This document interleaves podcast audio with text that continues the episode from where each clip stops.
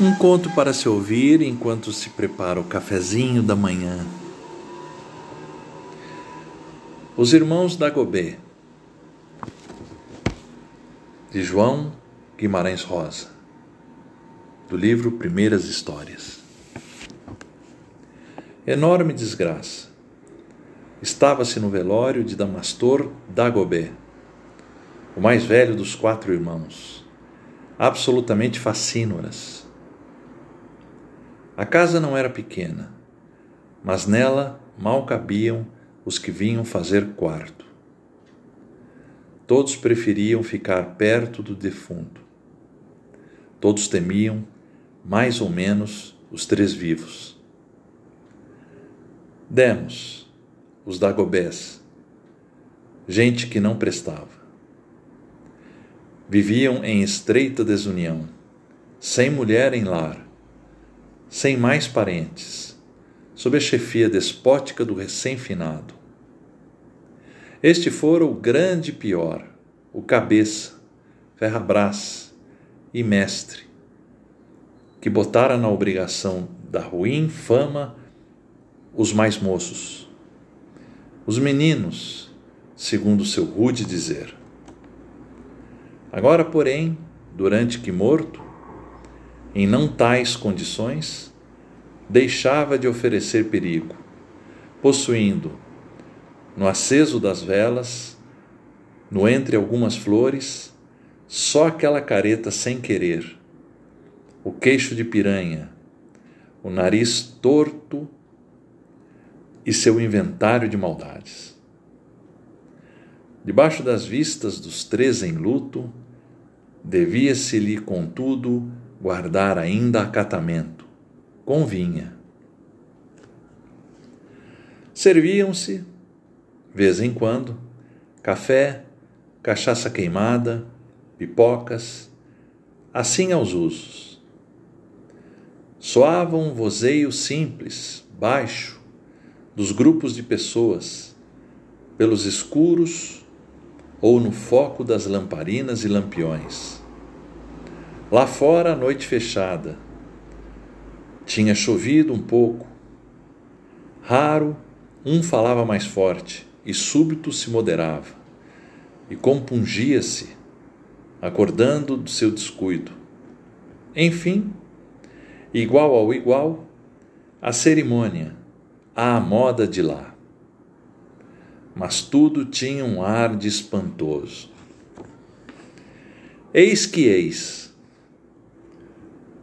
um lagalhé pacífico e honesto, chamado Lio Jorge, estimado de todos, fora quem enviara Damastor Dagobé para os sem fim dos mortos. O Dagobé, sem sabida razão, ameaçara de cortar-lhe as orelhas. Daí, quando o viu avançara nele, com punhal e ponta, mas o quieto do rapaz, que arranjara uma garrucha, despejou-lhe o tiro no centro dos peitos, por acima do coração. Até aí, viveu o Teles. Depois do que muito sucedeu, porém, espantavam-se de que os irmãos não tivessem obrado a vingança. Em vez, apressaram-se de armar velório e enterro. E era mesmo estranho. Tanto mais que aquele pobre Lio Jorge permanecia ainda no arraial, solitário em casa, resignado já ao péssimo, sem ânimo de nenhum movimento Aquilo podia-se entender? Eles, os Dagobés sobrevivos, faziam as devidas honras, serenos e até sem folia, mas com alguma alegria. Derval, o caçula, principalmente, se mexia social, tão diligente, para os que chegavam ou estavam. Desculpe os maus tratos, Doricão, agora o mais velho, mostrava-se já solene sucessor de Damastor. Como ele, corpulento, entre leonino e muar, maxilar levantado e os olhinhos nos venenos. Olhava para o alto com especial compostura, pronunciava: Deus há de o ter. E o do meio, Dismundo, formoso homem, punha uma devoção sentimental sustida no ver o corpo da mesa. Meu bom irmão. Com efeito, o finado, tão sordidamente ávaro, ou mais, quanto mandão e cruel, sabia-se que havia deixado boa quantia de dinheiro em notas, em caixa se assim, qual nada. A ninguém enganavam, sabiam o até que ponto, o que ainda não estavam fazendo.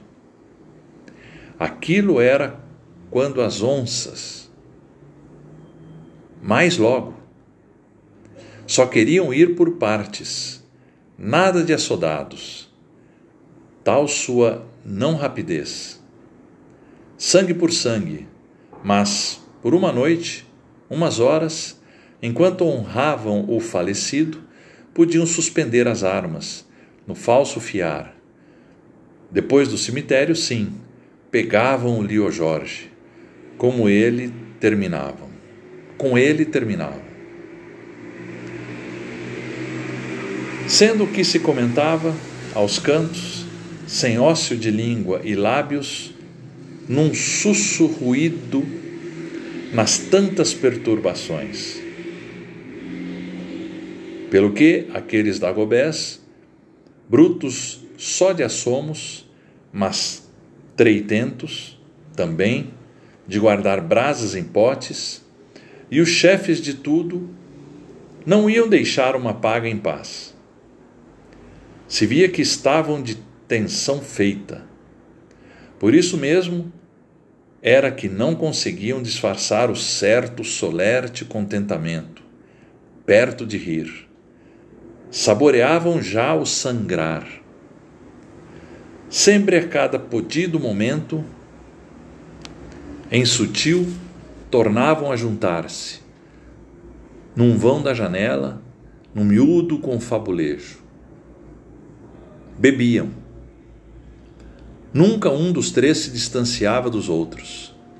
O que era, o que se acautelavam.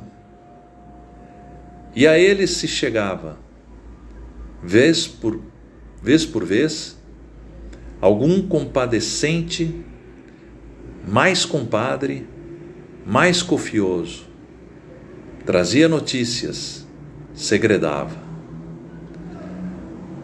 O assombrável Iam-se e vinham-se no estiar da noite. E o que tratavam no propor era só a respeito do rapaz, Lio Jorge, criminal de legítima defesa, por mão de quem Dagobé Damastor fizera a passagem daqui. Sabia-se já do que, entre os velantes, sempre alguém, a pouco e pouco, passava a palavra. O Leo Jorge, sozinho em sua morada, sem companheiros, se doidava? De certo, não tinha experiência de se aproveitar para escapar, o que não adiantava.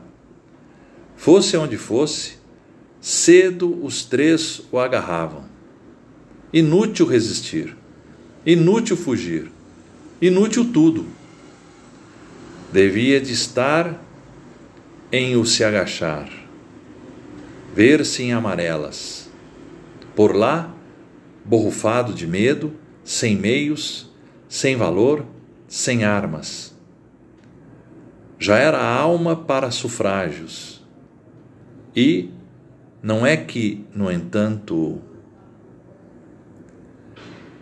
só uma primeira ideia.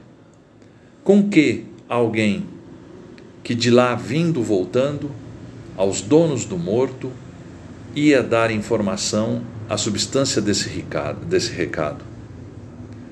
Que o rapaz Leo Jorge, ousado lavrador, afiançava que não tinha querido matar irmão de cidadão cristão. Puxara só o gatilho no derradeiro do instante, por dever de se livrar, por destinos de desastre. Que matara com respeito, e que, por coragem de prova, estava disposto a se apresentar, desarmado, ali perante, dar a fé de vir, pessoalmente, para declarar sua forte falta de culpa, caso tivessem lealdade. O pálido pasmo. Se caso já se viu, de medo esse Leo Jorge endoidara? Já estava sentenciado. Se tivesse a meia coragem, viesse pular da frigideira para as brasas. E em fato, até de arrepios, o quanto tanto se sabia, que presente o matador torna a botar sangue o matado. Tempos estes e era que, no lugar, ali nem havia autoridade. A gente espiava os Dagobés, aqueles três pestanejadores. Só. Daí está, o desmundo dizia. O Derval. Se esteja a gosto. Hospedoso, a casa honrava Severo, em si, enorme o Doricão. Só fez não dizer. Subiu na seriedade. De receio, os circunstantes tomavam mais cachaça queimada. Tinha caído outra chuva. O prazo de um velório, às vezes, parece muito dilatado. Mal acabaram de ouvir, suspendeu-se o indaguejar. Outros embaixadores chegavam. Queriam conciliar as pazes ou pôr urgência na maldade. A estúrdia preposição. A qual era? Que o Lio Jorge se oferecia para ajudar a carregar o caixão. Ouviu-se bem? um doido, e as três feras loucas. O que já havia não bastava? O que ninguém acreditava. Tomou a ordem de palavra o Doricão, com um gesto destemperado. Falou indiferentemente. Dilatavam-se-lhe os frios olhos. Então que sim, viesse, disse, depois do caixão fechado a tramada situação. A gente vê o inesperado. Se e se, a gente ia ver, à espera. Com os soturnos pesos nos corações, um certo espantalho, susto, pelo menos. Eram horas precárias e despantou e despontou devagar o dia. Já amanhã, o defunto fedia um pouco. Arre. Sem cena, fechou-se o caixão, sem graças. O caixão de longa tampa. Olhavam com ódio os Dagobés. Fosse ódio do Lio Jorge. Suposto isso, cochichava-se. Rumor geral o lugubrulho, já que já ele vem, e outras concisas palavras. De fato chegava, tinha-se de arregalar em par os olhos. Alto, o moço Lio Jorge, varrido de todo o atinar. Não era animosamente, nem sendo por afrontar Seria sim, de alma entregue, uma humildade mortal. Dirigiu-se aos três. Com Jesus, ele com firmeza. E, e aí, Derval, Dimundo e Doricão, o qual o demônio em modo humano. Só faltou o quase. Hum, que coisa. Houve o pegar para carregar. Três homens de cada lado. O Leo Jorge pegasse na alça à frente da banda esquerda. Indicaram. E o enquadravam os Dagobés. De ódio em torno. Então, foi saindo o cortejo, terminando o interminável. Sortido assim, ramo de gente, uma pequena multidão. Toda a rua enlameada. Os abelhudos mais adiante, os prudentes na retaguarda. Catava-se o chão com o olhar. À frente de tudo, o caixão, com as vacilações naturais e os perversos Dagobés. E o Leo Jorge, ladeado. O importante enterro. Caminhava-se. No pé tintim, muito de passo. Naquele entremeamento, todos, em cochicho ou silêncio, se entendiam com fome de perguntidade o Lio Jorge, esse sem escape. Tinha de fazer bem a sua parte, ter as orelhas baixadas. O valente, sem retorno. Feito um criado. O caixão parecia mais pesado. Os três dagobés armados, capazes de qualquer supetão, já estavam de mira firmada sem se ver, se adivinhava. E nisso caiu uma chuvinha. Caras e roupas se ensopavam. O Lio Jorge, que estarrecia, sua tenência no ir, sua tranquilidade de escravo. Rezava? Não soubesse parte de si, só a presença fatal. E Agora já se sabia. Baixado o caixão na cova, a queima-bucha o matavam, no expirar de um credo. A chuvinha já abrandava. Não se ia passar na igreja? Não. No lugar não havia padre. Prosseguia-se.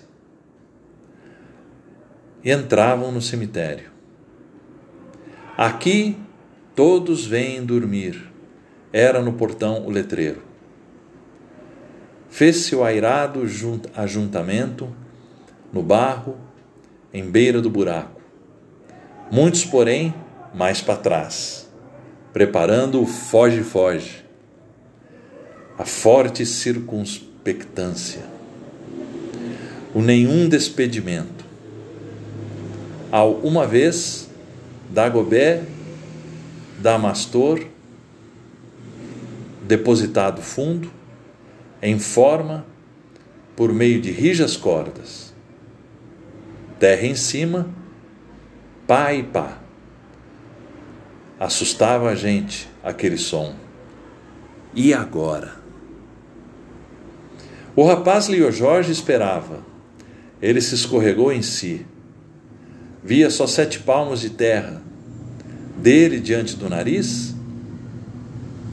Teve um olhar árduo à pandilha dos irmãos. O silêncio se torcia.